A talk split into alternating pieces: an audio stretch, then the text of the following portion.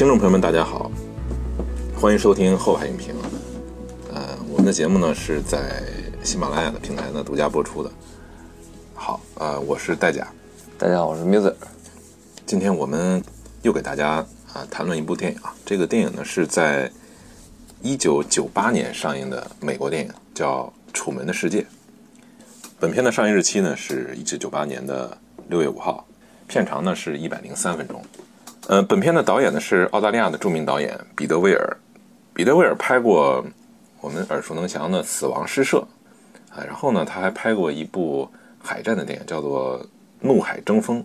我个人比较喜欢这个《怒海争锋》。对，本片的编剧呢叫做安德鲁·尼克尔。这个安德鲁·尼克尔呢，这个剧本写出来以后呢，其实原本好像是他自己想做导演。呃，但是因为制片公司嫌他没经验，所以找的这个彼得威尔。哎，彼得威尔呢，其实特别不喜欢跟这个个性很强的这个编剧合作，所以呢，他当时说，哎，我最喜欢合作的编剧是死去的编剧，啊，所以 彼得威尔也是一个比较强势的导演，是吧？对对对，呃，主要的演员呢，饰演楚门的是美国著名的笑星金凯金凯瑞，饰演这个克里斯托弗就是所谓的这个呃楚门秀的这个。总导演的这个人呢是艾德·哈里斯，是美国啊著名的电影明星。饰演马龙的就是楚门的好朋友呢，叫做诺亚·埃莫里奇。饰演梅里尔就是楚门的老婆的呢，叫劳拉·林尼。饰演这个和楚门一见钟情的这个年轻女子呢，叫呃西尔维亚的呢，演员叫做娜塔莎·麦克埃魂。哎，其他的咱们就不再介绍了。好，那个影片信息介绍完了，咱们下面再说一下这个情节概要。当然了，本片我们要说一下，这个没看过的呢，呃，最好是看完了再来听我们这期节目啊，因为本片如果在被剧透的情况下呢，会丧失我觉得至少百分之七十吧这个观影乐趣。本片介绍呢，其实是二十九年前，哎，一个叫奥姆尼坎普的这个公司啊。收养了一个孩子，然后这个孩子呢，就成了世界上这个最受欢迎的电视真人秀的主角啊！这个孩子当时他们收养是还没出生，哎，他的名字叫做楚门啊，英文叫 Truman，这也是一语双关啊，这个名字 Truman。但是这个名字确实是在美国常见的名，对对，是一个 是一个能够见到的。我有的刚开始一想，可能是是不是造出来的，专门为这个这啊。那个翻译成杜鲁门，还还有一个叫还有一个小说家叫什么卡波蒂，对，但是对，反正中文这个翻译就我觉得是不是台湾那边翻译的还是什么？他这个名字很奇怪翻译的啊，一般是楚曼是吧？这个楚门呢，就是世界上的这个亿万观众啊都知道楚门他在演一个节目叫《楚门秀》，除了他自己啊，楚门是自己是不知道自己是在演戏的，他认为呢自己就是一个很平凡的人啊，除了有一些可能早年的这个。很奇怪的这个经历，呃，在他看来，他和大多数的美国中产阶级那种三三四十岁的这个美国男人啊，没什么不一样。但是呢，直到有一天，他发现了一些端倪，然后，然后呢，进一步就发现了这个事情的真相，就是楚门的世界是一个世界上最大的舞台啊，他生活在一个真人秀里。影片的结尾呢，他成功的逃离了。这个真人秀，啊，然后我们可以说一下这个片子在现在在这个影坛的这个位置哈，呃，本片呢在豆瓣的评分是九点二，它的在豆瓣排名是第十五名，是非常这么高，对，非常高的前二十嘛？好像对，嗯，在 IMDB 的评分呢是八点一分，排名呢是第一百八十名，嗯嗯，在 MTC 的评分呢是九十。九十分，排名第二百一十五名，啊，这是大概就是这么一个状况。我们可以看到，在我们国家这个《楚门的世界》的评分是非常高的，远远高于这个他在国际上的这些网站的评分。对，片子大概就是这么一个情况。然后我们开始进入打分的这个评级的环节。好，那明哥你来吧。啊，我的评级是不得不看，不得不看好。那我的评级也是不得不看。啊，呃，你有什么理由吗？独特性吧，还是因为 我一般会给这种，因为你看这个片子九八九八年嘛，是吧？它是一个科幻概念哈，就相当于一个科幻，对对对对，超现实的一种。九八年出来到现在，好像呃有可能有类似的，但是像他把呃就是这个主题提到一个这个，不管是从深度还是广度来来描述它，来表达这个主题，好像没有没有后来没有出过更好的这种对类同类型的片子。嗯对，而且他，你想九八年出的一个片子，其实那时候确实还是一个电视的时代吧，是吧？嗯嗯，尤其这么最近这这这二十年，这个媒体已经发生了翻天覆地的变化，它有一定的这种预言性。我有时候觉得，你可以把它对跟当下的现实进行一个很好的这种你。看这片子你就觉得，哇靠，这片子居然拍在一九九八年，这是呃二二十一二十一年前，二十一一年前的片子，它居然这个把就是呃关于这个娱乐工业和这个人的这种关系，它是很有前瞻性的，而且更更有意思。它其实这个原著是一九五几年写的，是吧？啊，那个时候，啊那是说明这些伟大的这个，他是他这个脑子对未来的这种这种预判是非常非常非常精准的。对，也可能就是你刚才说的那个呃电视行业啊，像这个影视行业发生巨变，它其实变的是呈现形式吧对？但但是它的内核上可能内核对对它只是把某些东西对推向极致或者放大这种这个过程，让你看得更清楚。它就是不是让你就是相信这个东西是真的，对吧？你你一开始你就感觉这个片子这个虚构的成分啊，呃，是有一些夸大、有些夸张，就这种很极致的这种东西。但是它反映出来的问题，确实是直到今天还在困扰我们这个这个整个文化的这么一个问题啊。它它是这个方方面面的一种一种预言。这个本片的这种深度和广度啊，实际上确实是同类电影中的很少见的，几乎是没有的哈，也没有后来者。对，呃，后来要不就是那种纯粹的科幻，是吧？像《黑客黑客帝国》那种的对纯科幻，就是因为跟你就完全脱离了现在的这个语境了，就是嗯是吧？像《盗梦空间》啊、《黑客帝国》啊，他们属于更高概念的一种一种东西。但是，呃，《楚门世界》它它实际上是一个非常它的这个我们所说的高概念，它实际上模拟的就是普通人的生活哈。它这个电视技术也是就是当下的这种对啊，技它是一个你能看得到的一个东西，是可以实现的，基本上对可以说是吧？就对不是说那么天方夜谭、那么遥远的。那黑客帝国那种技术，可能是不是得还经过很长时间的这种进化，有可能在未来某一天能实现。但是这个里边它的这些技术，它是一种现实生活的对对对，那我们可以谈论一下本片的这个有一些制作这个细节是很有意思的。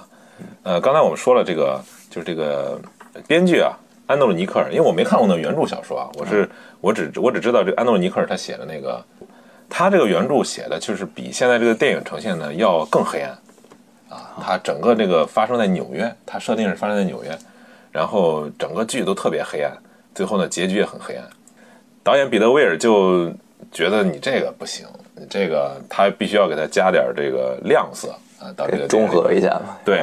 呃，所以我们可以看到这个导演可能最后能看到一些痕迹啊，他故意要把它往一些就是光明的光明的一方面啊，要引一下。当然，我我们可以这个他是否改变了这个电影最后的这个基调可以讨论，但是你可以看到导演他有这方面的这个主观意图，他想起码就是你看完这个片子，你不会觉得特别难受、特别压抑，对不对 对？对，啊呃，彼得威尔可能深这个深谙这个制片公司啊，包括电影市场这个东西哈，也可能你要拍成这样，对市场做的一种妥协啊。，那你这个大大大制作这种电影，你就不可能有市场了，是吧？对，就很难收回成本。啊他可能也是从现实方面的考虑。我我不知道你说就是他原著里边那个黑暗的结局是个，他写的就是这个，他是个酗酒的人，人物塑造。你说他在他在那个那个桃源岛上就是那个样子是吧？对，这个显然彼得威尔就把他给改过来了。好啊，我们可以看这个彼得威尔他制作的时候，他有个细节很有意思的，他整个电影他想为了营造一种就是一种超真实的一种氛围，嗯，对吧？你可以看到这个电影他用了很很强的这个背景灯，这个光线打这个这个人的脸上啊，打所有的这个这个事物上，就是高饱和度啊，高亮度，就是这种电影的这种感觉，这种调色。像拍那个广告片儿那对那种感觉。嗯，对，然后彼得威尔当时给这个他们那个摄影团队、后期制作团队要求这种效果，然后后期制作团队是找了很多明信片，根据那个明信片的那种调色、那种那种角度、那种拍摄，啊，寻找这种感觉来营造这个效果。我们看到很清楚，就是那个它里边的颜色，如果不是跟楚门发生交集的人，一般都是灰暗、灰色、白色为主。但是呢，只有楚门和他就是身边互动的人会穿一些比较亮的颜色，包括那个红色，红色好像这里边很明显，就是他老婆啊，他老婆穿，楚门自己穿，然后那个楚门的那个朋友，就那个、啊那个知己啊，他也会穿这个红色，颜色上它就是寓意是其他人就是整个这个所谓的这个美丽世界啊，它看似非常光鲜亮丽，但实际上是透露了一种单一一种虚假。只有跟楚门相关的，包括楚门自己，才是真的，才是这个所谓的真哈，所谓的这种啊、这种活啊。行，我们可以谈一下这个这关于这个电影的关键问题了。你比如说这个刚开始吧，我就记得刚开场的时候呢，他是用了一种交叉剪辑，就是在主创人员啊接受各种电视台啊各种媒体采访，这个很有意思，相当于一开始我就告诉你这是个假的，对。他一开始这个导演就把这个悬念给戳破了，对，没有这个，对这个就我就我就有一点疑问，就是这个彼得威尔他们为什么要这么编呢？为什么要把这个悬念这么早就戳破呢？我觉得这个悬念可以至少保留到中段嘛，中段或者是 后段，让观众一起跟楚门发现我我把它理解为一种观看友好模式，就不让不让你去烧脑了呗，就不让你去那个动那份脑筋了。但是一方面是这样，另一方面他是把这个把这个问题的深度往上拔了一层吧，就是让你有有另一层思考了，是吧？让他怎么去怎么去控制这个人啊？反正他就一开始就亮给你了，对吧？亮给你我的底牌，他就跟那个黑客黑客帝国就不一样了，黑客帝国是到刚开始后边很后面了啊，就是给他药丸的时候，他才发现自己生活在就是电池嘛，对吧？那时候那种震撼还是挺大的，我记得对是吧？那相当相当震撼了。就可能是一种艺术上不同的选择了。就是他这样做的话呢，坏处就是他可能丧失了一些悬念性啊，但是他增加了一些对这个实质的一种讨论，而且他这个电影实际上是，呃，在某种程度上是在让观众模拟一种偷窥的感觉哈，偷窥这个就是电影观众也在偷窥楚门的这个本身。也因为楚门秀的电视观众是知道这是一个秀的哈，但是电影观众这个导演就把它跟电视观众跟等同了，就相当于我也告诉你这就是一个秀，对吧？你看这个楚门在里面，他不知道的情况下，这是一种什么感觉？对他有时候很明显能看出他是用那种偷窥的那种相机拍的，是吧？对对对，刚开头呢，他这个加叉剪辑，一方面就是他采访主创人员，对吧？另一方面是楚门自己对镜子的这个独白，这个让你感觉就是楚门的和这个主创啊，他采访形成了一种一种建构和解构的这么一个双向的这种过程，就是对比起来，让你感觉特别有一种离间效果。你比如说，电影在刚开场的段落很有意思，它没有任何字幕。你记不记得电影进去以后没有任何字幕，直接就是电影组导演在接受采访导演访谈，嗯，啊，克里斯托弗哈，这个名名字就是跟上帝近似。他说，呃，观众厌倦了花哨的这个特殊效果、虚假的表演啊，他的世界包含了，当然我们可以说是这个造假的元素哈，嗯但是楚门是真的，就是绝无半点虚假啊。他的生活未必是莎士比亚，但是真实的，这是他的生活。一开场的时候，导演就呃不是导演，就是克里斯托弗这个呃楚门秀的主创就说了这么一一番话，然后紧接着楚门面对镜子说：“我撑不下去了，你去吧，不要等我。”你可以看到这个双方的这种激烈的这种啊针锋相对这种矛盾的这种冲突点，对对对啊，然后他又说：“哎呀，不行，你将到达山顶，就是哪怕断腿。”这是楚门说的，可能是他在模拟观众对他说啊。然后克里斯托弗说呢，呃，又说这个我们发现很多人把楚门的秀啊整夜的就播放，寻求慰藉。然后楚门就紧接着又在镜对着镜子说：“你疯了，你知道吗？” 这对吧？这是很有意思的。楚门秀中的这个演员的妻子呢，又说：“呃，哎，我的生活啊，跟楚门秀中的生活其实没太大区别。楚门秀是一种生活时尚，他觉得是啊，是一种高尚的生活。高尚的生活，然后楚门说呢，紧接着楚门就是对镜子，他在说：“你答应我，如果我没有登顶而死呢，你不你就把我当成备用干粮。”这就是楚门对这个对这种残酷的这种局面自己的一种隐喻式的回答，是吧？对啊，所以我们就这就引发一个问题，就是楚门的世界它到底是一个什么样的世界？开头为什么是这么呃感觉这么独特呢？就是它的片头字幕，我不知道你仔细看没有，它片头字幕打的完全不是真人的真的演员的名字，对对对，就是他虚构了一个演员的的名字，，就是这个《楚门世界》里边的那个，对，嗯说他他完全模拟的楚门秀的这个开场，对，对他不是为了这个电影来来，这个他前面就是完全是啊，你这么一说，我觉得它就是电视一部分嘛，电视的一部分，电视的开开场白可能是是吧？他把它放到这个电影前面了啊因。为一般电影肯定是要放一段这个专门给电影拍个序曲，对吧？然后放点这个字幕放进去，导演是谁？这片子从有从来就没有，刚开始很个性的，他就把你纳入到这个楚门世界的观众嗯其中之一。这就很有，这就是很有意思的一个视角，就是你既是把你当电视观众的视角来看，对吧？但同时你是电影的观众，你是这个电影观众，啊，所以是这个片子的魅力也是这是其中一部分啊，它是一种双重的一种一种结构。然后呢，我们就可以说一说这个《楚门的世界》了。对，《楚门的世界》其实就是一场戏哈。这个莎士比亚说的，人生如戏啊，Life is a stage，这就是《楚门世界》就是一个 stage。然后但是他自己不知道，其他人都。但是你看他刚开始开场那那一段，你觉得他其实已经有所怀疑了。他说那句话，他我觉得不是毫无来由的，这就很有迫于。这个生活的惯性，他还得继续。你说他说的话是出于潜意识呢，还是就是就是一个人这个潜意识中这个不没有意识的这种自言自语呢，还是说有意的这种好像是在表达自己这么某种观点？好像很难讲啊，嗯，是吧？但是肯定是这个楚门这个人，他是这些话就凸显出来，他是一个很个性的人，是吧？他跟一般人不一样，呃，他好像是在思考着什么东西一样。楚门的秀，楚门秀就是他这个世界的这个建构啊，整个这个模式实际上就是他的主创叫克里斯托弗这个人，他设定的这个一切，他是对上帝的一种模拟。其实它就是意味着一种仁慈吧，或者是好像是一种全能的存在，对吧？它能控制一切，包括太阳啊，太阳什么时候升上来，月亮什么时候降下去，对，它能控制天气。能控制天气，对，能控制每个人的活动，对吧？它是有一个啊副导演帮他全程控制这个所有人的动向。造物主，对就是呃，他还控制在这个他的世界里什么是道德，什么是不道德，然后他还使人依恋。这个角色演得很好，啊我个人觉得这个角色实际上是这个跟楚门的作用是不相上下的啊。你怎么看这个克里斯托弗在这个他这个角色到底意味着什么呢？基本上他就是这个他一手制造的，他他有点像像那种空想社会主义者，或者是那种乌托邦的这种实现者，也也可以也可以类比那种伟大的这种创业者或者商人，他他有一个几乎是无懈可击的这种理论框架，是吧？然后他怎么把这个东西落地，我再一步一步实施，然后他还他还有这种对人性的非常深刻的这种洞察，他知道观众需要什么，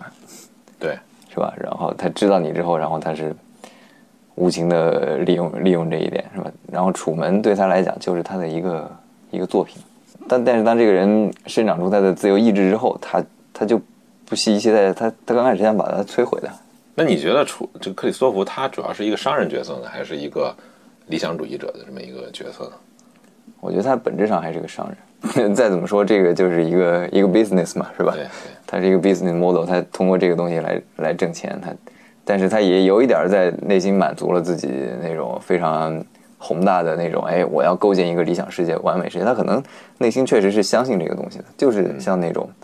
我觉得类类似于那种呃理想主义者，他内心是有理想主义者的一面，但是他这种理想主义者有时候就是走向了一个极端吧。对，反正这个就是值得讨论了。还有一方面就是，你觉得克里斯托弗他对楚门的爱到底是一种什么样的爱呢？对，就楚门要走的时候呢，他就是对他表达了一种深深的一种眷恋哈。特别特别像那个父亲对孩子的那种感觉，可能是。但是你是不希望他有有有自己独立性，他要他要离你而去的这种，呃 他有点不舍，而且那他相当于他的再生父母嘛，你可以这么想。就克里斯托弗，他就是你明显感觉到他在剧中啊，第一是他强调的一种控制，对，控制欲，对，控制欲极强，非常强的一种控制欲。它的里边的一草一木，包括每一个建筑，对吧？都都是由他精心设计的，包括每一些人跟楚门的什么对话呀，包括楚门的这些经历，对吧？他是暗中在不停的在引导，他呃用五千多个摄像机记录一个人的生活，然后把这个东西呢跟观众去共享。一方面他是抓住了观众的这种偷窥的这种欲望，是吧？另一方面，他也是在无限的剥夺、剥夺他、剥削他，我觉得利用他是吧？对，另一方面就是他自己也是一种就是非常强的霸权主义的这么一个形象嘛，是吧？因为你不停的在监视这个人的一举一动，塑造一种世界。他觉得是很好的世界，他理想中的可能是吧？对，对，所以他就有点像这个法国那个哲学家笛卡尔，他说呀，就是我们感知的世界有可能都不是真的，对吧？我们的这个感知系统是不可靠的。他就是讲啊，你想啊，如果有一个人特别坏，他是一个极大的一个恶魔，他在伪造各种的各样的感觉给你，然后让你不知道真实的世界是什么样。可能这个克里斯托弗就是相当于笛卡尔口中的这个恶魔啊，恶魔，这个恶毒的恶魔。你也不能说是就是他什么东西都是假的哈，但是他毕竟是控制出来的，毕竟他是就是由他精心设计出来的这么一个模拟的是一个表象，一个表层世界是吧？对，这也是这个电影它探讨的一个很重大的问题。我们之后之后可以再说到，就是关于这个真实性，人怎么感知真实？对，克里斯托弗他是有很多工具啊，实现他刚才咱们所说的这个。控制，呃，一方面是就是这个很厉害的一点儿，就潜意识中的这种植入，啊，你比如说这个楚门每天听的这个广播呀，经常给他宣传飞机的这个危险，对对吧？就是说，哎，那个我们哪哪又失事了，怎么又对对对对对，飞机掉零件了或者是什么的，对吧？啊，说你是要坐飞机吗？啊，我们赶紧放一段音乐吧，类似这种哈，电视剧，哎，电视剧的关键就是思乡。热土难离，哎，就告诉你，世界上就我们这儿最好，啊，其他地方都不行啊。还有一个就是制造这个个人的这种创伤，来让这个楚门规避很多他希望他规避的东西。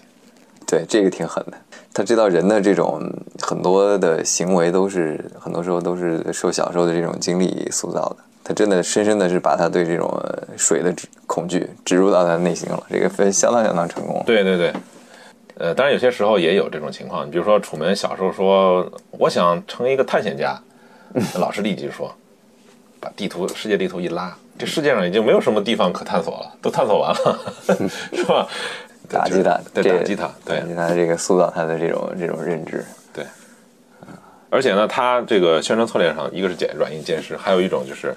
一旦楚门意识到有什么东西不对劲儿，比如说这个天上突然落下来一个灯。置景的灯，对啊，或者是电梯里，他突然发现了电梯幕后的这个工作人员，他是一个置景嘛。嗯，这个时候呢，这个克里斯托弗他的这个策略就是要立即给他提供一种解释，很快的这个广播上，对，就开始说了，哎，就是因为什么怎么回事啊？什么飞机飞机掉了东西，掉了零件。对，然后那个电梯是什么？是那个一场一个对一个事故，啊，电梯掉了，然后他他老婆要去赶紧去去救，他会动用整个世界的资源。来把这个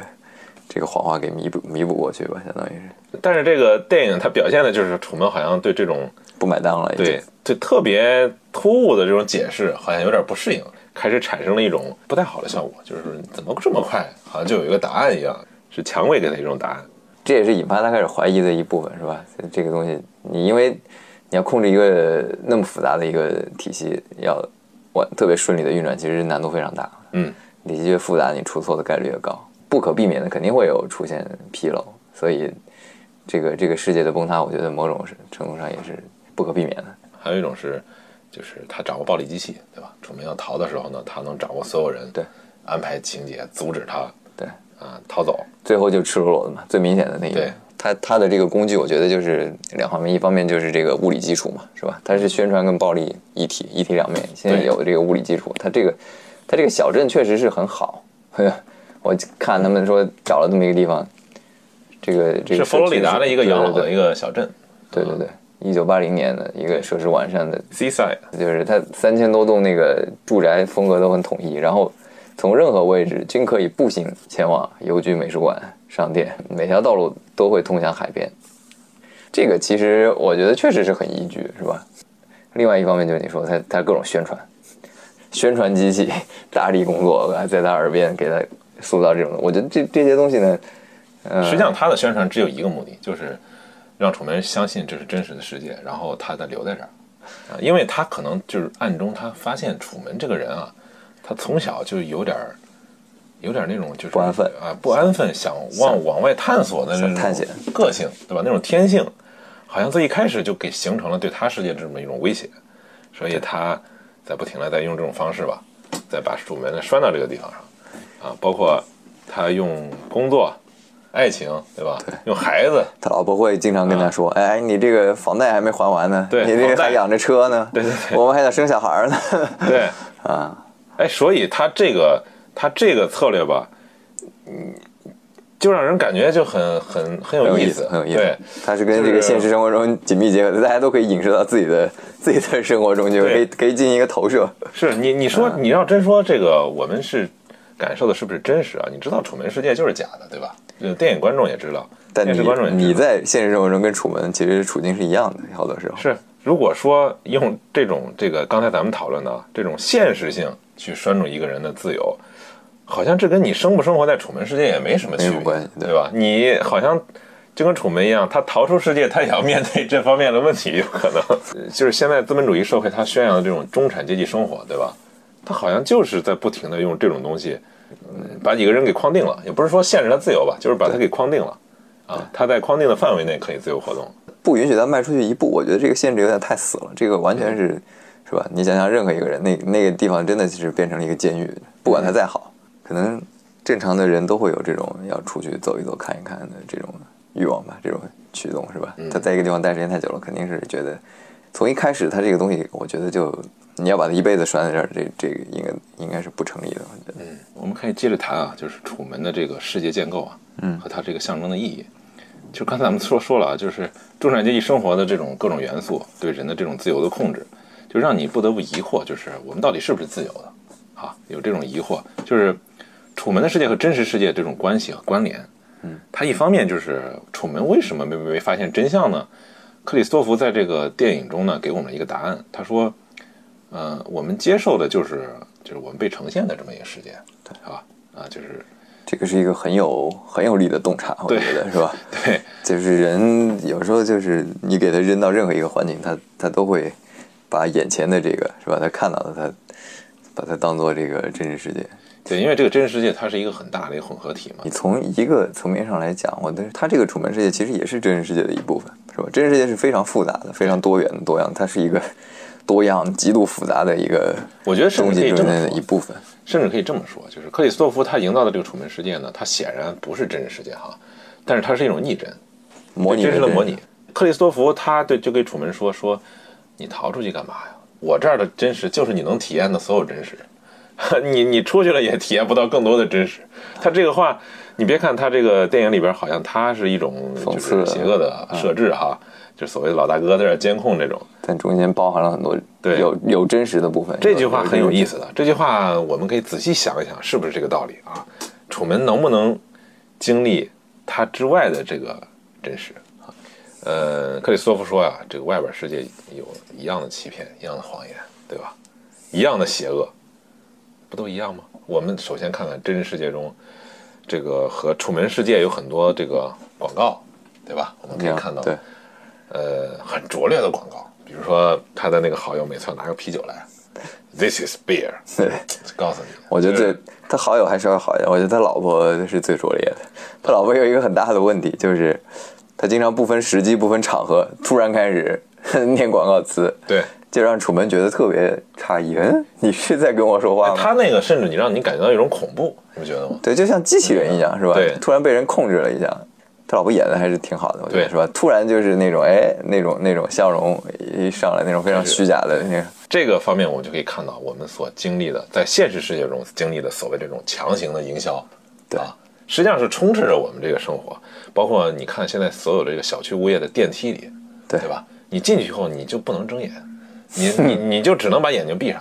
你只要睁眼，就可以看到就是那种铺天盖地的各种，就跟你有关系没关系的那种广告，对吧？有感兴趣不感兴趣的，拍的好的拍的拙劣的这种扑面而来，你就无从躲闪，基本上。打开嗯打开这个，对你说那个，还有你现在打开一个 A P P，它有一个启动广告，对 那个你 没辙，必须得等着，对，没错。三三秒甚至五秒那种的。还有一个就是你你不说这种被动的，还有一种你主动的去寻找一些信息的时候，对吧？充斥着大量的假消息，包括这个商业性质的广告，或者是某种诱导性质的文章啊，包括公众号里面，包括现在这个好多新媒体啊，对，包括那个网页，对吧？对你这真是人就是在这种东西中啊，你说什么是假的，什么是真的呢？然后还有个就是政治上的引导，就政治上引导这个也很明显了，实际上，呃，还有就是父母的引导，对吧？这克里斯托弗他是作为一种父权形象，在这里边是一种强控制，对你的一种管控。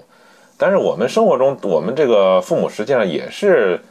按照克里斯托弗的那个那个道理，对吧？他想带你引导，他认为这对你好是对的，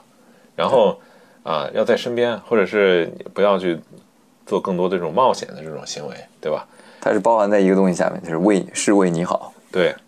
对，爱的绑架嘛，你是自己没有没有决定权的。没错。还有这个，像刚才咱们说的，这个老师对他说，那个世界上已经没有什么东西可以被探索了，对吧？这可反映的就是在教育过程中，你受到的很多的这种引导和导向。对对对，啊，实际上是在很多时候在限制你的这种啊探索。个人意志的这种。你你要是探索多了，他老师招架不住，他回答不了你的问题了，对，嗯是吧？他所以他把你限定在这个里边儿，但其实你想，人类世界还有很多很多未知的东西。学校只是知识的一部分嘛，而且学校说的也不一定是真实的知识，对吧？这是很多 很多值得分辨的东西。呃，对，还有一个就是宗教的引导，对吧？我们现实中，呃，中国情况比较特殊了，中国的宗教它不是一种宗教的形式啊，它也是一种引导。但是在西方社会呢，这个宗教引导这个形式就特别多，就更就更多了。比如说这个人的这种原罪理论，对吧？然后还包括这个呃人跟上帝的直接感知啊，包括你要通过上帝去认识世界，宗教里边，我有印象，就是他结婚的时候看他那个结婚照是拿那个手这样，我不知道这算不算。这就说他在撒谎，他是不是那个发现他妻子那个戒指不对啊？呃，不是，是他妻子的手是这样，是打了一个 cross，cross，就是就是说啊，主啊，原谅我吧，我在撒谎，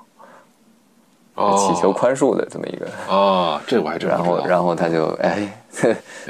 这个他这个东西，实际上我看过很多讨论，就是说这个电影啊，他《楚门的世界》，它象征的实际上是就是柏拉图所说的这个山洞的隐喻嘛。柏拉图啊，他认为这个世界是两个世界，就是理念的世界和这个物质的世界。他认为理念是本质，啊就是物质反而是 追随理念的这个这个他有点唯心主义的那种感觉了，一种一种形式。对对他说的这个道理就在于什么呢？就是就是山洞的预言嘛，就是所有人如果假设你都只能面对山洞的那个呃阴影处，对吧？你看不到山洞的那个出口，这样的话你只能看到身后的影子。你以为影子就是世界，因为你所有的感知就是依靠你这个目光和你的触觉嘛，对和你的嗅觉，所以你感知不到别的东西。假设你的感知是先天受限制的，对吧？或者是受一些呃控制的话呢，你可能就无法理解这个真实世界。这真实世界可能在你在你这个看来呢，就跟那个想象的世界差不多。呃，综合到本片来看呢，就是楚门他能够发现自己的世界有问题，就是他在怀疑自己的感知。这个我们可以看看，如果说呃楚门没有这方面的这个思考，他不他不知他去不去怀疑这个东西，实际上他可能啊也不会完全发现自己的世界是假的。你比如说中间有一幕，就是楚门并不他的世界并不是第一次被人入侵啊，对他以前呢其实有很多这个狂热爱好者就就冲进去了，他在就是在告诉他，哎，这个世界其实你你所经历的世界就是一电视，对吧？你 on TV 什么的那些。楚门其实这个电影表现的就是好像没有对他形成影响。他之所以开始怀疑，是因为他的主观的这种想法就是走出去，我要走出去，对吧？我要寻找一个新的，我要去经历一些新的世界。在这个情况下，他经受了一些阻碍，对他发现了一些阻碍，就是只有在跟他本性相违背的时候，他才去怀疑这个世界整个世界这个真实性。而过去呢，他好像好像没有产生更强的这种想法。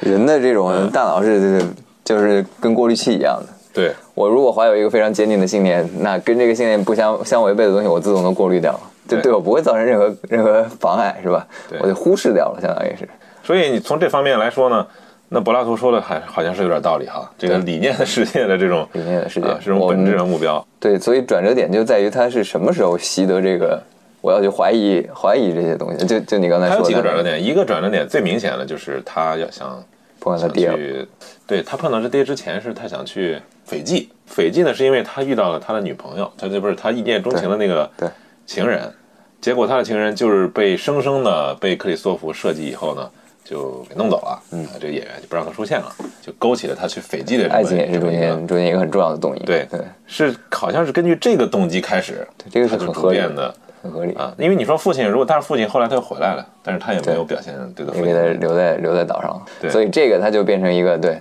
就是那个女的出现就变成一个整个这个世界不可控的一个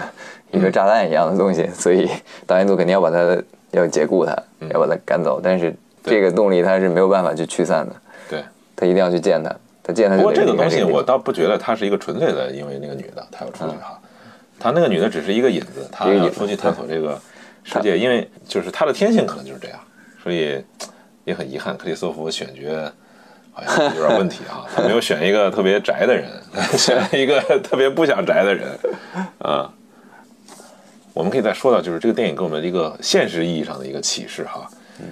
就是楚门的这个自由，它到底是什么呢？啊，楚门这个人，他应该是一个悲剧人生吧？他和我们有什么不同呢？楚门所在的世界，它是一个美好，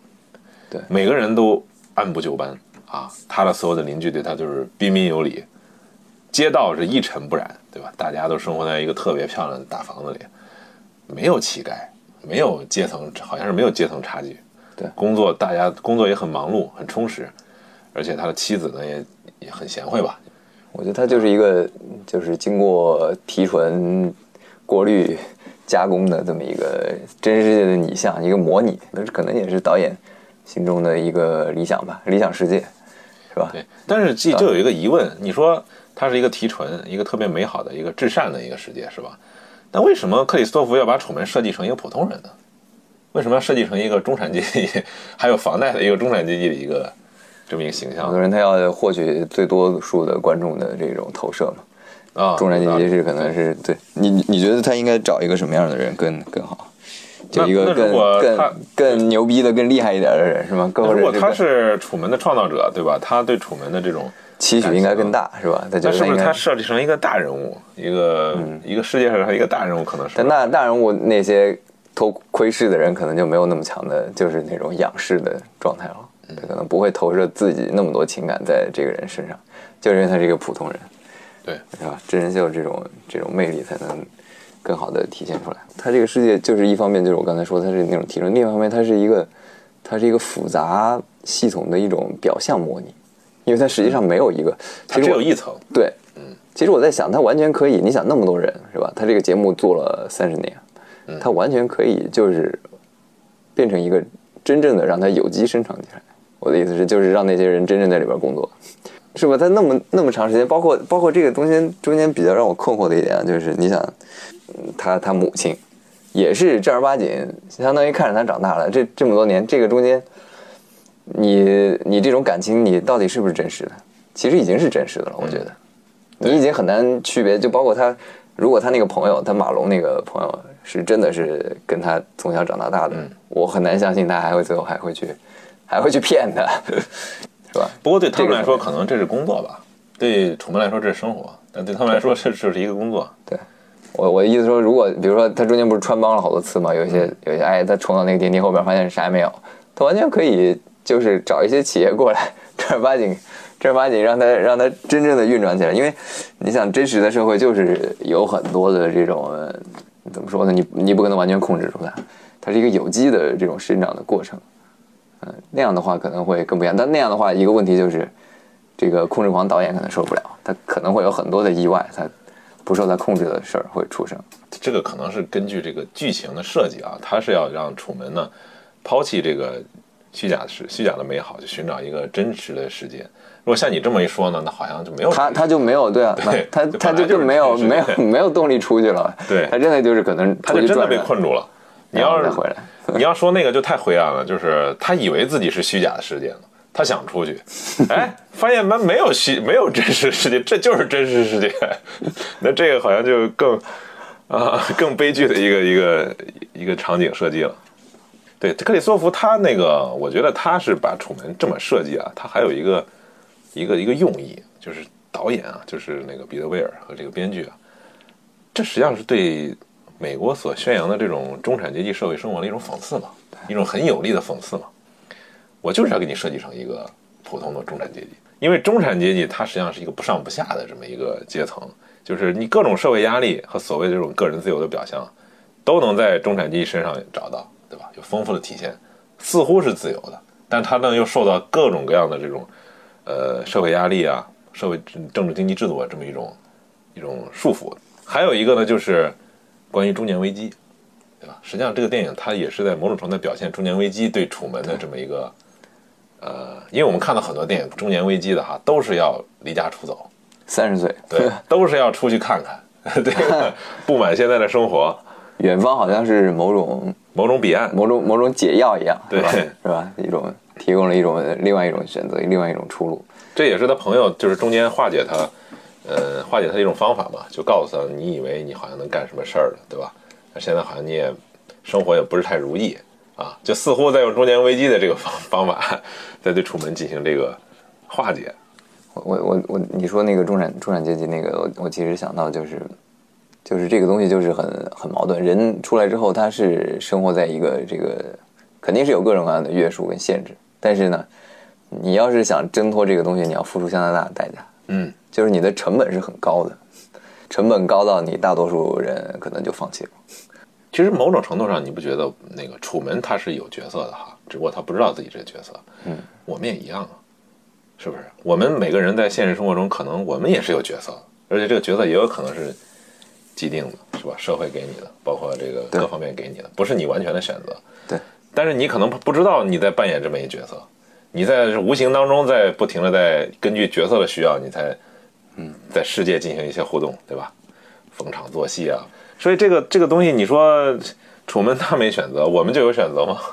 嗯，对我我明白你说的那个意思，就是你完全从这个个人主义的这个这个角度出发，你是觉得很很可悲的。人的这个自由是非常有限度的，就是你从出生下来你就受到各种各样的限制，是吧？嗯，你为了跟这个，但是从另外一个角度来讲，从一个从一个群体或者从一个社会的角度来讲，那好多时候这些规则它是必要的，嗯就这些规训它是必要，它是为了保证这个，或者大家都相安无事，或者说是为了这个群体的利益的最大最大化。对他只寻找一个社会的最大公约数，它不对。是这个它不考虑你个体的那个啊对，你是怎么如体，就就说的这个个体利益最大化，有时候不是群体利益最大化的一个一个，所以你你个人就得必须在这个中间寻求一个寻求一个中间值。不过这个东西就很难判断，它有时候到底是它它的某些规定啊，或者某些习俗呢，它是到底是合理的呢，还是一个传袭下来的一种所谓的习俗，但实际上是需要改变的，对吧？改变就只能通过那些就是特别个人特别强大的个体，他去他去推动这些东西，推动它边界一点点的。所以现在那个就是法国那个存在主义，他就说的是那个叫 bad face，就是坏信念把我们每个人都固定到了自己的角色。只有你意识到你这个信念是完全是没有来由的，或者是没有理由的，在这个时候你重新去脱离、打碎这些规范，重新建构一个规范，它形成一个就是一个一个一个新的一种建构过程，你才能真正实现这个自由。这就是什么，他是鼓励你去思考这个对现有规范后面的源对对对，头在。没错。到底为什么我要接受这个角色？我要进行这么一个行为？你 只有思考了它这个源头，你才有可能去产生怀疑，再重新再去建构就是存在于说的，就是行为定义了你的人。这个楚门是吧？他的这个源头也是开始，嗯，他他我为什么要困在这儿？对 他产生这个疑问之后，他这个很多东西都都变得很非常不合理了，是吧？所以楚门他就是一一个很有意思的事儿，就是他发现了自己的监狱，对吧？那可能我们很多人都没发现自己监狱，或者不知道自己是在监狱里边或者发现了，我宁愿待在监狱啊。对他喜欢自己的监狱，对吧？对 对，就跟那个你不你不你有时候我觉得“监狱”这个词可能会有点儿，因为它倾向性太严重了啊。很多时候，它也可以，你可以监狱可以给你带来安全感。你可以说是你可以这么说吧，高墙。啊对，它它可以给你带来安全感。如果外面是你想象中的外面是那种哇豺狼野兽或者是暴风骤雨，我宁愿我待在这个里面，我能保存自身，这可能也是一种选择。对有的人来说，所以看你自己去怎么定义个体跟这个世界的这种关系，或者是你有没有这个能力或者勇气去打破这些东西，去走出去，你还还是否能存活，这些都需要 需要问的。对，法国也有个哲学家福柯嘛，他写过一本《规训与惩罚》，它里边就很有意思。他讲这个那个书刚开始呢，他就是说法国中世纪的时候，这个刑罚有多么残忍，他就告诉你，哎呦，掏肠子呢，又是掏眼珠子的，然后就是把这个人呢从这个马车上就是拖拖行，在大街上拖行，嗯啊，拖的这个下半身都不剩什么东西了，然后再把他斩头，就是他认为过去的那个就是那种残酷的刑罚，它不仅仅是一种社会公正的这种必要的体现，对吧？它是一种判决嘛。另一方面，它是一种对权力的一种宣示，嗯，它是利用这种东西形成一种恐吓、威吓，或者是形成一种对权力秩序的一种再确认。但是直到后来啊，这个东西就发生了变动，就是说老百姓觉得这个东西是邪恶的，就是往往会同情那些受酷刑而死的那些人，就是觉得你这个正义正义行为的本身也变成了一种，就是甚至比这些这个罪犯犯的罪行更严重的一一种一种、一种罪恶。实际上后来呢，呃，因为这种思潮的影响，就是这个这公权力就开始收敛了，就开始不再执行这种酷刑，断头台都废除了。渐渐的呢，他还不仅仅是要避免这个罪犯的这个受的这种酷刑这种痛苦，他还要避免他受死亡的痛苦。比如说现在废除死刑，啊、废除死刑，即便死刑也要给你注射一个安眠药类似的东西啊，然后让你在平静中死去。而且他把这个东西再也不再公开的处刑，就是把它完全变成了一个私密的一个东西，变成了隐私，老百姓是看不到这个处刑过程的。现在在隐性过程中，这个他们在收敛这个就是酷刑的行为，但是控制，就福柯认为啊，控制它进行了一种隐性的转变。就刚才那个咱们讨论的房贷啊，包括各种的这个经济制度的安排，贫富差距所谓这种产生这种经济制度的安排啊，包括这个整个社会利益分配的这种既定的模式，嗯，它是要形成一种隐性的控制，让你不自觉的，让你主动的去寻求这种控制。反正就是整个社会就是这套既有的这种逻辑、规范、限制，对吧？你就是追随者，你就是只能是无脑的去追随。你如果不服从呢？你你要不服从的话，就可能你要去探索一个未知的东西，就跟楚门一样。楚门为什么要走呢？呃，你你觉得那个导演，你看他设计的很有意思。楚门最后走那个门是黑的，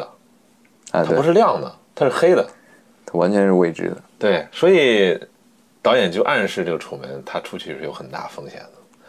他这样一个被圈养的人，他出去以后怎么活呢？对，怎么能够接他能不能接受这个真实的所谓的真实的世界呢？对他不友好的世界呢，是吧？甚至是是对他那个各有有各种可能潜在伤害的一个一个世界呢，是吧？但是楚门他决定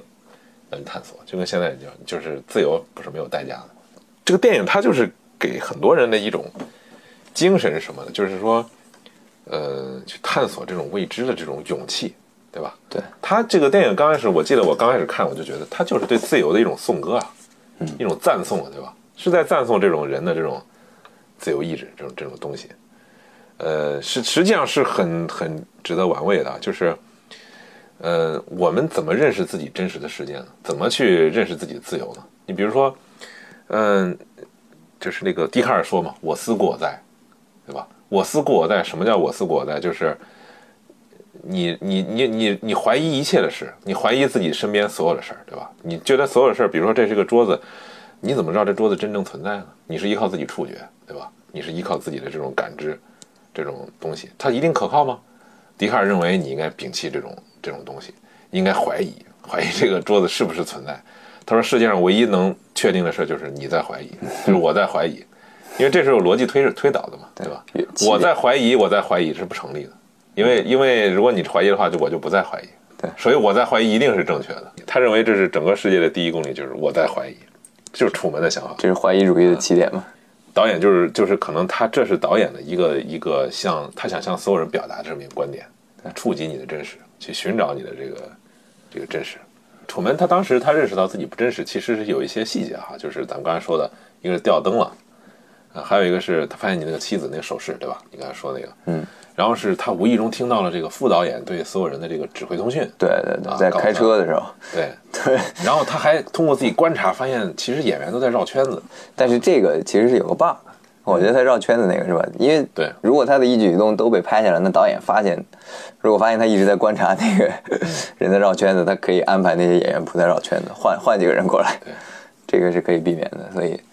你说这个 bug 是这个片子最大的 bug，就是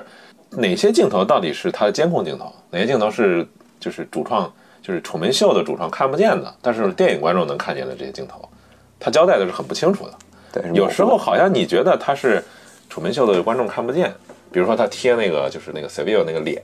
啊地下室在贴，你以为好像是他，你以为对他自己，在贴，但是实际上实际上就是这个 Seville 还在电视上能看见，能看见这这一幕，这就最大的 bug 就是他跟他中间花了很其实挺长篇幅来讲他那个恋情的，是吧？对对。那个东西理论上来说就是不可能发生的，是吧？你这个演员怎么可能被安排在图书馆的这个跟他靠近的这个对面呢？如果你知道，就是上一个镜头已经知道，对吧？对，他是你知道他俩眉来眼去的，有可能了，是吧？你为了避免这种情况发生，你还，呃，而且他俩还能偷偷跑到海滩上去，这是不可能的，是吧？这个我我想起来，中间有一段特别精彩的那段，中间他已经已经感觉就是崩溃了嘛，就是已经受不了了。最后他好朋友过来安慰他，安慰他，跟啊，他说断桥那个断桥那一段子相逢啊，对，哎呦天哪，那段那那个我觉得深受深深谙咱们那个咱们国家这个煽情的这个哎对场景设计啊，就那一段特别有意思，就是哎，他他拍那个导演怎么去指挥啊？这个镜头拉远啊，音乐起对对对对，啊，那那个特神奇的就是，你知道他是被控制的，但是有时候我第一次看的时候，我还是会被这个情绪会被调动起来。让我想起了这个冯巩的《艺术人生》这个小品 上面的一些情节。哎，这就是后来我就觉得哇，这个这个太厉害了。呃然后这个导演真是这种心理操控大师，所以你是吧他想想，咱们这个他让你知道这是被操纵的，但是你依然能被能会被这个这个情绪感动啊。所以我又我又去查了一下，就是这个就是关于这个人的这种这种情感啊，情感是如何很容易是被操纵的啊是啊，你看人的情感是一种非常强大的力量。咱们这个人脑其实是三个三个部门，一个叫脑核，一个叫边缘层，一个叫新皮层。嗯它对这个人类生存的重要性是依次递减的。脑核是处理我们基本的这种，比如说呼吸、心跳、生理层面的。嗯，边缘系统负责它的行动、决策、记忆，还有情绪。最外层的这个是最后发展出来的，叫新皮层。新皮层就是这种认知、思维，还有什么高级情绪这些。人跟动物最大的区别就是新皮层的这一块，但是新皮层它的进化时间是远远的晚于前面我说的那两个系统。这就意味着，其实这个边缘系统和新比新皮层有更高的优先级。就动物的动物的时候，它相当于它情绪是优先的，其实是，情绪处理的时候，它是它是这种决定性的。我就看过，就是你情绪起来之后，你这种东西其实已经叫做把你的大脑给劫持了。劫持之后，其实你的这个理性思维是很难工作的。这个时候，它不是那个肾上腺素嘛？好多时候肾上腺素调节的。各种各种激素吧，是吧？这个东西是我们几千万年这个人的不断进化出来这个大脑的一个结果，你是很难去主要。是动物有这个东西吗？还是只有动物也有情感，但是它的就是像理性思维那部分不如人类嘛，是吧？就是说明这个理性是是是先天是不具备的，其实是需要大量后天训练的，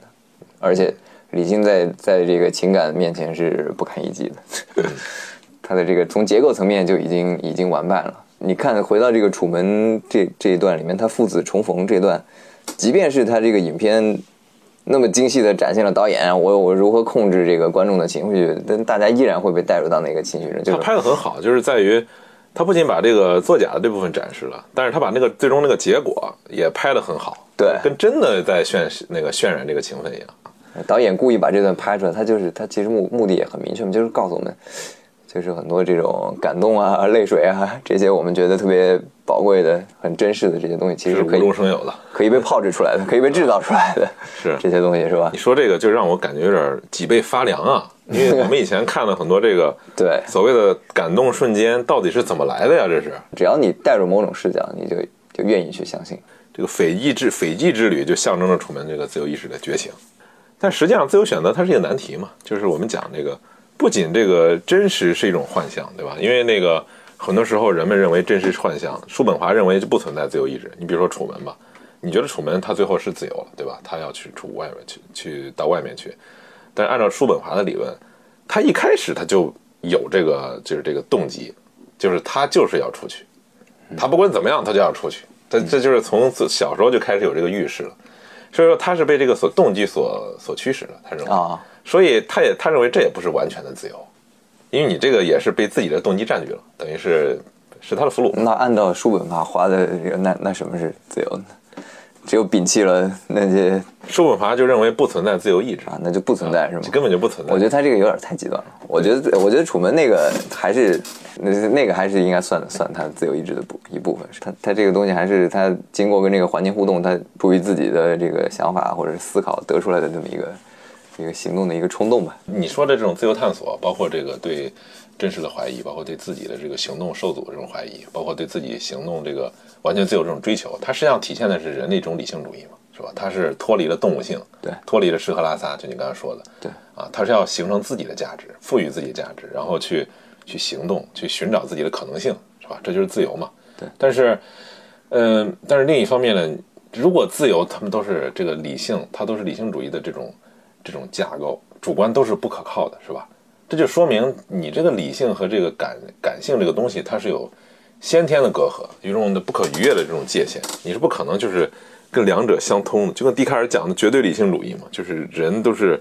要遵循一种公理，遵循一种这种逻辑结构很庞大的逻辑结构，摒弃所有这种感觉、感感知，是吧？但这个东西就有你就很难自圆其说了。就是一方面你要追求绝对理性，你比如说人，我要追求理性，对吧？我追求理性，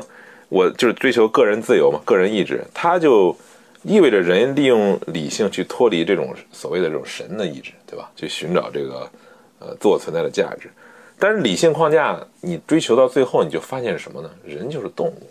人的价值都是附加的，人不是万物之灵，对吧？万物之灵是什么意思？就是人好像跟上帝一般的存在，但是你自己的理性这种这种这个理性的这种探求，又决定了你是否定这种就是人应该是一个叫做半神半动物的这么一个东西，介于人跟人跟动神跟动物之间的这么一个东西。其实有点像那个弗洛伊德那个理论，就是呃本我、超我，嗯中间是自我，是吧？嗯超我是我们那个高的这些社会社会要求、社会道德或者你追求的那些东西，本呃本我就是那个动物性的生理生理层层面的那种趋势，饿了、渴了，或者是对这种呃繁衍、性爱，这这些都属于本我。嗯你人的自我就是在这两者的中间不断的冲突调和，不断的去找到一个找到一个临界点吧。但是你说的这个就是根据这个，呃，后来的哲学流派的这种改进了，它相当于它肯定不是理性主义了，它应该有有点像这个，他承认人的这种在 动物层面的那些冲动，是吧？对，他甚至有一种神秘主义的一种东西在里边儿，是吧？潜意识嘛，绝对理性它就有这个矛盾，就是你 你最后推论到最后，你的意义是什么，对吧？你容易陷入虚无主义。我们接下来就讨论一个问题，就是这个东西是很有意思哈。刚才咱们说了，就是本片是有双重隐喻的。对我们看的电影，你理论上说都是白日梦嘛，都是这个，对也都是幻想。对所以导演是不是在给我们制造一种幻象，制造一种所谓的关于自由的幻象？通过这个人的这种主观意识，好像很难判断这个事儿啊啊！就像你刚才说的，导演可以把这个东西设计的特别复杂，对吧？你比如说，他这个楚门世界现在是只有一层啊，它的建筑物背后就是幕布，就是幕后工作人员。就像 Muller 刚才说的，那你可以找一个人特别精通这个建筑，对吧？或者找一个医院，真是真的医院，真的假的医院，对，让人们都都在那儿演，但实际上他也有可能是假的呀。比如说，我就建一个医院，那这个这些演员他肯定也有生病的，生病的我就去那个医院看那。你既然你要拍的话，你能让所有人都不知道他在演吗？既然是演，他可能就是假的。啊，你是说所所有人都知道他们是在对对，可能导演不需要去给那些人过多的指令，你们就正常的在这个小镇上生活，啊，你们病了就去那个医院看病，你们上学小孩上学就在那个学校上学。对我我或者说我不告诉你有那么多摄像头，我不告诉你，我就告诉你这个里边我们是在拍一个戏，围绕一个人，对吧？那我的意思是，比如说你现在你怎么确定自己不是在梦里边呢？你是在寻找更多细节吗？对吧？生活中的细节，你觉得啊，这个东西这么复杂，肯定是真的，因为不可能说是谁给我制造一个假象，还要搞这么复杂，这也不一定吧？这这不一定你看到的是复杂，也可能很多人觉得不复杂，这是你主观的一个判断。你说的就跟那个《黑客帝国》那个一样，你其实是判断不了的，好吧？那就是吧那这个对，我们可以说一下《楚门世界》的观众啊，这个观众在里边也很有意思，就是他他分了很多，就是《楚门世界》的观众他到底在看什么呢？就跟我们现在这个现在好多这个手机直播那些可能是一样的吧。其实其实我自己个人不是很，我不是很喜欢看啊，但是我试图去带入他们那种心理，就是一种窥私欲。他通过这个长时间的观看，他有时候是变成了他觉得那个楚门已经是自己的朋友了。有时候我们会因为就是因为了解一个人而喜欢他，就真实世界中的这个人跟人相互了解，尤其是那种特别亲密的，他是相对比较难得的吧，嗯，是是吧？是他这个中间是有很多，你需要付出很多时间成本，你需要两个人去互动，而且是需要这个成本是比较比较大的。我觉得是现在给你一个人，这个毫无隐私，三百六十度、七乘二十四小时关键他还不知道展现展现在你面前。对，我觉得他应该是世界上就是第一个绝对意义上这个毫无隐私的人。那一个忠实的电视观众，他了解他，甚至于比自己周围亲朋好友都了解，嗯，是吧？你是通过这种方式，他就成为很多人的朋友，就是一种单向的，是一种单向的情感。所以其实观众他还是就是在消费他们。最后那个那个有个观众他那看完了，他哎换台了，我们要换台了，看下一个。嗯，你不是楚门秀，也可以是其他秀。那个他们支持楚门自由，对吧？就在那儿鼓掌叫好，但是他们也知道这意味着楚门秀即将结束啊。对，但是实际上是也是正是他们造成了楚门被囚禁，楚门被囚禁在这世界。对，这也是这个我觉得导演特别有力在讽刺的一点，是吧？是，呃，那些人看起来就是人，好像是一个有有好几组人，是吧？代表正义的啊，对对对对，啊，都在都在叫好，对跟跟他在共情，呃，挺矛盾的一个事儿，是吧？他们看似好像站在楚门这边，但是其实除了那个他们就是克里斯托弗的那个共谋者嘛，对，就是他们并没有站在楚门的角度去去，是吧？他有几个场景，一个是酒吧，还有个是那个停车场的那个传达室，传达室，对，还有一个浴缸老头儿，一个老头对，哎，就你说的双胞胎老太太，还有一个日本家庭。那都都很有意思。我觉得这这些人表人给给的画面不多的，尤其是那个浴缸里的人，是吧？那老头儿最后太搞笑了，是不是？呀，对，比比自己走出去对对对 还兴奋，是吧？嗯那个人一看就是一天到晚泡在浴缸里，是吧？他，呃，所以对他来说，真实是什么呢？他整天就看电视，对对吧？他就一直在看电视。他相当于是把自己的这个精神完全投射到这个电视里去了，他的这个肉身只是啊勉强维持他这个生生存的状态，对对是吧？他把自己活成了另一个人，我我觉得就是，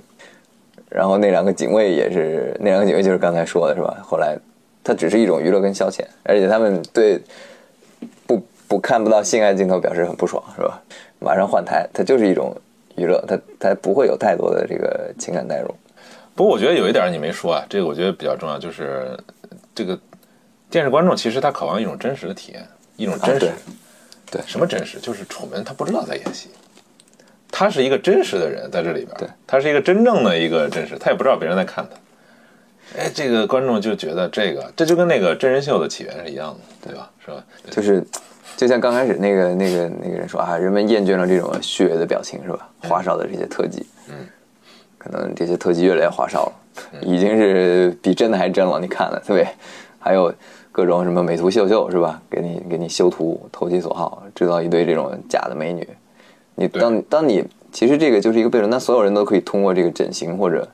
某种技术手段变得更美的时候，他整形都不用整形，你看现在这个朋友圈啊，包括自拍啊，啊，那有几个是不用滤镜的呀？对是吧？或者是这个手机它设计出来，它就自带滤镜，你都不设它都有滤镜，对对吧？现在好多手机都是这样，就相当于美的美的通货膨胀，我觉得这是嗯，对吧？对，而且不是，它还不但是美的通货膨胀，它还更恐怖，它是一种单一的美，对对吧？因为单一的，对对我们所说这个美审美，你先决条件是它是多元的嘛，你才能产生美嘛，是吧？如果你都是单一的，这还叫美吗？这可能，呃，它就因为美它是一个动态概念嘛，就变得恶俗，是吧？对，现在都说那个演员都分不出来到底谁是谁，是对吧？都是去韩国做的，可能都一个大夫做的手术。你这有标准的标准的范式，怎么是美？前段时间不是还有一个最著名的事件，斗鱼的那个有一个主播，呃，叫什么罗莉殿下，不知道你知道那个吗？就是一个四五十岁的一个中年大妈，然后都可以叫奶奶了。然后她每次直播的时候，非要用一个二次元的那个 GIF 图像图像把自己的脸给遮住，啊然后下边穿的很暴露，然后就就那个用各种滤镜把自己身材弄得特好，然后在那直播嘛。然后网上追随了好几万人，整天看他直播。啊，结果有一次他跟一个女的，就是搞一个直播联动，就是斗鱼有个功能，就是两个直播两个主播一块儿直播，啊。结果那功能就没法用了，就那个遮脸那个 GIF，啊。他突然就那个大家发现她是一老太太，而且她也没遮脸，她也不知道自己没遮脸，还就在那儿就在那儿表演，在那儿说呢，就特别搞笑，你可以看那个视频，就是到最后很多人都幻灭了，觉得啊，说这个声音这么甜美，他妈是一老太太，在那儿，所以这个东西你看这个是吧？跟我跟我们看的这个啊，这还有一个，你觉得就是现在中国这种娱乐产业里边，现在这个娱乐娱乐电视、娱乐新闻、娱乐内容最大的一个产业真人秀哈，嗯，为什么这么火爆？啊，现在怎么会这么火爆呢？就几乎除了真人秀就没有其他这个对娱乐产品了。我我觉得是我我我还真想了一下，嗯 就是你像中国这个这个电视环境下，一方面就是，呃，主要就这么几种形态嘛，是吧？一一个就是电视新闻，是吧？嗯，然后就是要不就是那种电视剧嘛电视剧对对对，嗯这这两头都不行。下边就是说白了真人秀了。对，这个新闻现在 大家都知道的，这种各种限制也比较多。然后电视剧现在 中国这电视剧水平就是就那样了，是吧？也电视剧的观众是是相对固定的，呃，年轻人呢他不一定买账，但是他是相对固定在那个中老年这个范围。嗯就像你说的这个，可能真人秀它填补的就是这个大量的年轻人，对就是他们所看的这个东西。对，我不知道老年人看不看真人秀啊？其实真人秀的这个这个范围挺广的。你看，像那个《爸爸去哪儿》是吧？这也属于他是讲这种亲子类的。《爸爸去哪儿》就是真人秀，是吧是最典型的真人秀。但是你说那个选秀那个，有可能还有点似是而非，它可能算真人秀。呃，我是歌手，跑男，这也是这个跟《楚门世界》还不一样，因为很多场景你都会怀疑它到底是不是排演过，对吧？啊，对，而且它是充分的剪辑的，它不是直播中文剪辑的，中文剪辑的。所以，所以电视上呈现出来的，它它是经过两次加工的，一个是是吧？你这个环境，整个环境道具对本来就是设置的，它不是一个。对另外就是再再次通过这个剪辑，然后最后才呈现到你电视上。你像这个《楚门世界》的这个导演彼得威尔，他其实对电视观众是一种，刚刚你说了，有很深的这种讽刺在里面，是吧？他有很强的这种攻击性在里面。但是你想想，我们现在这这些观众，对我们我们这个中国的这个电视观众看这些真人秀这个节目，其实它有一种变化是什么呢？就是说，以前电视啊是一个还是一个比较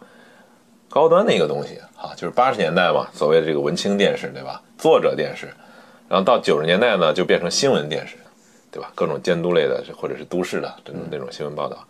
然后到现在就变成真人秀了。它实际上是电视在社会生活中这个地位不断的在下降，就觉得它不只不是指的是人的这个收看习惯的这个问题，这是另一个另一个问题，是人对电视这种尊重的这种程度，是吧？这种感觉是从高不可攀啊，到现在变成了一个你就是我一个娱乐工具，对吧？这么一个变化，就导致人们对电视上演的东西也成了一个变化。以前是欣赏、被动接受，对吧？现在是我要跟你互动而且对，而且你还要给我给我这个让我笑，让我娱乐，受众的地位越来越高，对，渠道越来越下沉。他选择太选择多了。咱们咱们最后可以说一下电视最后的这个这一幕啊，就是楚门的关于这个最后的这个选择，嗯，这个场景就拍的就，我觉得这可能是最经典的一幕哈，就是那个对对对，导演他刚开始的时候故意设计的就是说，楚门经历千辛万苦，对吧？寻找到了一个风平浪静的一个一个环境，然后不断的往前走，对，开着船，然后这个船突然就刺破了这个模拟天宫的这个幕布，然后这个楚门就就特别疑惑的那种眼神，还有他这个抚摸，明显是有充满这个裂痕的这个幕布的这个墙纸，对吧？他去触摸那个墙纸，那一刻是很震撼哈，那个。那是我我第一次看完这个片子，后来我就是回忆能能回忆起来的，对，这嗯这一幕是印象最深刻的，就是他你说那个那个船戳破那个幕布，那一幕是非常有象征意义的。他生活了三十年，他这个世界都是被构建的，然后在那一瞬间，他了解到前面的都是谎言，他这个其实一般人可能会马上会精神崩溃，我觉得有可能会疯，他没有办法。前面生活的所有的就是世界观、价值观，全都是构建在之前的那个世界里面的，包裹起来的。然后突然给你说这一切都是都是虚假的，全都要崩塌。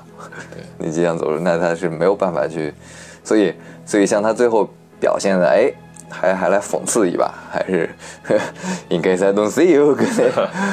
那个呢，当然是特别美好了，鼓舞人心了。但是我当时我当时的感受是觉得稍微有点有点假。是就是一个正常的反应，他不会是肯定不是那种，他他用这种幽默的方式把这个东西都给解构了。我看他当时那个场景是这样，就是首先那个导演他设计那个就很好，他设计是他下来以后，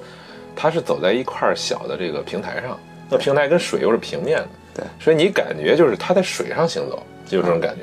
然后他又设计了一个符号很强的这个符号主义很强的一个楼梯，对。啊阶梯，那个阶梯还是隐形的那种阶梯，对，就是它跟后边那幕布是一个颜色。一，个颜色，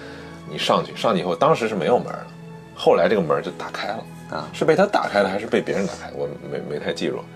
打开以后，上帝就是 Christopher 就在跟他对对话，，这个地方隐喻特别明显，对就是他也不现身，他就是通过那个对 天上一广播对着你是喊话，还那嗯，他就劝他你不要走，对吧？你所你所认为的自由和真实，实际上外边也提供不了你更多的，对吧？你在我这儿，我可以保护你啊，对吧？我可以保护你，你可以不受任何起起码你可以衣食无忧，你可以活得很舒服。对，所以这就讨论了一个问题：楚门选择走了，对吧？他选择义无反顾的，他就走了。那楚门他到底该不该出去？他该不该走呢？首先就是你刚才说的问题，他的所有认知是归零的，是吧？认知清零，他所有的东西，包括价值观，包括所有的东西是要被归零的。他能不能接受这种归零？就这就让我想到那个《肖申克救赎》里那个老头儿，就那个监狱里边那个被关了五十年，嗯，最后放出去的老头儿，他养了只鸟，受不了就那只，受不了。他受不了，为什么呢？因为他所有的认知和体系都在监狱里边，对已经形成了。你记不记得他在超市里边告诉那个说我要尿尿啊，那个主管说你要尿尿你就去啊，你不用问我。但是他已经接受不了这种就是说我不问你我还能去尿的那种生活了啊，他也接受不了这个生活的这种完全自由给他带来的一种是一种负担，一对他来说是一种冲。击，他不知道在干什么，他不知道要干什么，对吧？他所有的一生都是在被驱使，对吧？命令这个干这干那，然后最后他选择的就是自杀，或者重新回到监狱，他其实可以犯个小罪，再被关进，去也也有啊。可能对。啊。你说楚门他有没有这个危险呢？你说这个就像那个说泰国那个养那个象，圈养那个象，就在他很小的时候，拿一个绳子把他腿绑起来，啊。给他拴到一个树桩上，然后呢，小时候他就挣脱不了，他没有那个力气，然后随着他一天一天长大，他已经变成一个庞然巨物了，那个小绳子依然可以把他绑住，就他不会去想的，他不会，他不会去想，对他不会去想，自己随便一抬脚，那绳子就断了。其实他脑子已经把自己限制住了，他不是说他自身的能力或者是不行。所以这个楚门他到底是不是悲剧呢？这个导演首先咱们当时说了，暗示了第一个是那个门是黑的，对吧？它不是一个光明的一个光线照进来，它完全可以给设计成一个阳光嘛，对吧？光线照进来，对，它走向光明。显然导演不是这么想的啊，导演他是设计了一个更复杂的一面。对还有一个我不知道你注意没有，就是整个电影它出去以后，电影就结束了，然后就开始走字幕，它那个音乐是有问题的，它那个音乐并不是它触及墙墙壁的那个很宏大的那个那个乐，就那个主题曲嘛，嗯而是他在惊涛骇浪中，在那个挣扎的时候，那段非常急促、非常急促、非常那个就是有危险性的那种音乐。啊，他最后是用的是那个音乐，他没有用那个就是宏大的音乐。他也是在用音乐来说明我不知道导演是不是有意的啊，但是你给人一种感觉，那，应该是有意的。对，就是他还是在暗礁浅滩中，在很危险的在穿行，出去之后到底是什么样？面对他到底是什么，对吧？像他这样的一个人，根据剧情的设计，谁都知道他是一个自己被蒙在鼓里的一个三十年生生生活在电视剧里的一个演员，对吧？他到底整个世界能不能接受他呢？他能不能接受世界呢？就像那个上帝说的，你是选择做一个快乐的猪呢，还是一个痛苦的人呢？对，这是一个终极拷问，是吧？这是一个终极拷问。楚门最关键的是，他能不能真正的获得他想要的那种自由，是吧？但是这个这个，我觉得导演他还是他他想体现的，他就是他对自由的这种渴望已经超越了其他所有的束缚跟价值。嗯，他就是要追求这个东西，他追求的就是这个行为本身。最后结果怎么样，可能就像你说的，就是我们很多时候，我觉得就是会很先入为主的好，或者是非常很快的就想到，哎，他出去之后到底是对他好还是不好？其实导演可能都没有，他他觉得重点应该是放在他追求这个自由这个行为的自身，放在这个那。这就有一定宗教性了，因为他很有可能不是一个理性选择，对，是吧？因为你想想，你追求我觉得很这不是一个理性选择，啊是吧？嗯，作为他来说，也不一定。当然，你这个东西你就很有时候可能对他是一种限制，对吧？你可能他要追求更好的这个前景，对吧？更好的可能性，对他更好的发挥的才能，对吧？也有可能，但是这很难讲，而且你要付出多大代价呢？对对吧？你这个代价是什么呢？就现在很多这个，嗯，我们就说要要打破原有的牢笼，对吧？要开辟一个新的一个舞台，新的一个局面，但是你打破的是什么？是不是你搞清楚了？就跟那个英国脱欧啊，对吧？啊，包括香港现在这个行为是吧？对。但是人的就是这样嘛，你尤其年轻人，他十几二十岁的那种时候，他的他是认知不到这些东西的，嗯，他很容易把他就是经历的这个十几二十年当做世界的全部，对对对，这是一个而且年轻人他是有冲动的。那个美国那个富兰克林他说呀，他说谁想牺牲自由去那个获取安全，最后不但得不到这个自由，也得不到安全，啊，就两者都得不到。他说的就是意思就是还是要勇于去对啊进取。很多时候呢，可能这个电影也是一个对我觉得是对一个勇气的颂歌，是吧？对一一句对勇气的赞歌。你像他他这么一种人，是吧？他啥也不知道，他在外面一无所知，他都毅然决然选择了。你能看到这是一种趋近于本能，对生物本能一样的东西，是吧？在内心燃烧，就是这个东西一一旦被点燃了，它就很难被按下去。对对对啊对他燃起了去斐济那个事儿哦，他这个钻山打洞他都要去，但不管他克服多大的困难，对自。己的这种完全的这种掌控，他的这这种这种信念啊，这种这种勇气，这种信念，实际上是有点神话了。我觉得这片子不但是说是你说是这个赞美，它甚至有一种神话的这种一种趋向啊。对，因为克里斯托夫，我们一看到这电影中他对他的感情，你不能说他不是真的哈，因为你记得有一幕他是在睡觉的时候，那个楚门睡觉那一幕也变成了这个片子的这个大海报啊，这个标志，他在抚摸楚门，对，对吧？他在不自觉的在抚摸楚门。他就是一种，呃，一种一种父父爱吧，那种感觉是吧？造物主对自己的产品的 一一种一种那种肯定是有感情的。然后另外他他又是一个控制狂，他是其实是两种两种情绪在在对相互矛盾。他在那个地方记不记得他那个疯了更大最大推到最大，其他人都都劝说他，就是基本上就是要把他弄死啊，就是。他宁愿把他毁灭。他那个时候你能看出来，他这个其实控制狂的那一面还是占据了上风。最后其实之前我觉得大家看这个人物塑造还是一个相对正面的人，是吧？嗯嗯他是一个很很很很理性的、很复杂的人，对。但是你觉得他不坏啊？对，就是在那一刻，你发现他是他这个底线被突破了。他为了为了掌控他的人生，他不惜把它毁灭，就是嗯。这就是符合很多这个 dictator 或者是独裁者的这种，对，克里斯托弗他这个角色一开始他其实给人很强的这种洞察力，包括他对这个整个社会真实的观察，对包括他对很多人无情的这种所谓的幻想的这种这种戳穿，对吧？嗯，这种攻击是让人感觉很犀利的。但是有一个就是第一个就是说他在你刚才说的高潮戏当中的那种对人为情绪高潮的那种营造，对吧？还有一个就是他最后他阻止楚门走的时候。这个很强的这种，就是说，这种这个无所不用其极的这个这个嘴脸，就让你感觉好像确实对这个人有一些的反思哈。当然，这个电视剧啊，这个《楚门的世界》，它为什么在中国评价这么高呢？其实我想是有道理的啊，因为《楚门的世界》它所营造的这种，它所搞的这种东西，好像跟我们呃所经历的这种东西哈，所谓的某种社会宏大的理想。有很强的关系，所以这个这个东西可能在中国能形成更强的共鸣。对啊，它是一种就是以正义之名啊，以美好、正义、至善之名施加的一种，就是刚才这个片头所说的嘛，精巧的控制。这种控制，这个对中国人的这个影响是很深的，是非常深的。这也可能能解释为什么我们对这个片子感触这么深哈。对一说到这个，我觉得。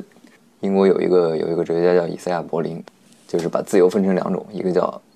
积极自由，一个叫消极自由。嗯，很多时候这个积极自由，免于被别人强迫的这种自由，啊它是一个，就是一个从反向来说明的这个，我可以不做一些事儿的自由，对？我就保保留我这个欲，嗯，这个厂里面我是有个人个人决定权的，外界不能来轻易的干涉。积极自由呢，他是说，你说想象你在一个偏僻的小路上开车，你前方。没有红绿灯，没有障碍物，没有减速带，你可以选择左拐或者右拐，都没有人阻拦你。最终你选择了向右拐。嗯，消极自由理论就是认为你是完全自由的，嗯，是吧？因为任何来自其他的干涉，在你选择转向的时候都是缺失的，不存在。嗯嗯嗯，然后积极自由理论，它需要了解你在这个时候选择右拐的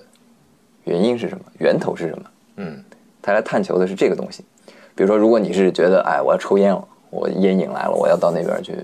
嗯，商店去买买包烟，嗯，那积极自由理论就认为你你其实并不自由，因为你的是被这个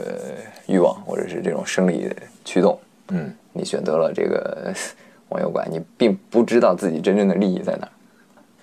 为什么要做出这种区分？它其实积极自由其实已经开始向这种，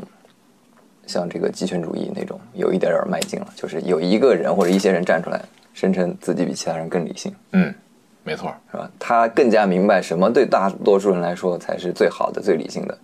往往这些理性人就会更进一步，号称这个理性是高于个体的。嗯，真正的理性只有在我们这个整体当中才能实现。到了这一步，他似乎就可以就可以正当的强迫其他人去。你说的这就是，呃，世界上某种理论嘛，他认为是就是刚才咱们说的笛卡尔的绝对理性主义嘛，他认为世界是有一种最佳选择的，是一种有一种就是纯理性能推导出来的一个，对吧？一个正义或者一种至善，它肯定是有一种东西存在，所以很多人就像你说的，借口我掌握这个对。至善这个东西，他否定其他人的这些对。呃个体的想法，嗯。否定多元的这种这种解释，嗯。那坚守这个消极消极自由的真理，就可以抵抗像这种极权主义的滑坡。嗯。啊，所以他才强调这个，因为这个柏林他认为其实有很多各种各样的最终价值，包括自由是吧、平等、正义、快乐、安全，这些都是我们人类追求的这些终极目标。但是他们这些目标之间其实是相互有冲突的，每一项这种最终价值的实现都有时候会不可避免的会伴随另一种价值的这种损耗或者缺失、牺牲。你有时候在追求这个自由的同时，有时候是吧，平等或者是安全，我就就就没有了。你应该那怎么去做呢？所以他他也给不出解释，他给出的解释就是，那我们就退回到这个消极自由圈里边，因为每个人可能会都会根据自己的自己的理解去追求不同的价值。最后，他们共同的这个底线吧，或者是共同的这个选择的自由，就是在呃，在这个消极自由里边，我们不再去号称我自己找到了唯一的价值观或者唯一的解决方法，而是退守到最基本的这个场域里面，把这个选择权交给每一个个体。那他实际上就是否定了这个黑格尔关于这个世界历史线性理论的这么一个对过程对，啊，他不否认，他不觉得你这个他的本质是一个叫多元多元世界嘛，多元价值观。他觉得，他所以他说，渴望消极消极自由的人面临的问题就是，不是谁来行使这个权利，而是不管在谁的手里，权力到底应该有多大。嗯如果没有限制的权威，不管在谁的手里，早晚注定都会毁灭所有人。对所以这个电影它也告诫了我们，就是说，对所有这种宏大叙事，是吧？对所有的这种所谓的至善，有人掌，有人声称掌握的至善，啊，或者是最大的这个公正，啊，或者是所谓的社会最优解，对吧？对我们都要带有这种像那个笛卡尔所说的怀疑的目光。对在接受所有知识之前，要要充分的怀疑论证。克里斯托夫就是号称他给楚门介绍了一个最好的嘛，他他认为最好的一个世界。对他认为这是不容置疑的，但这真是不容置疑的吗？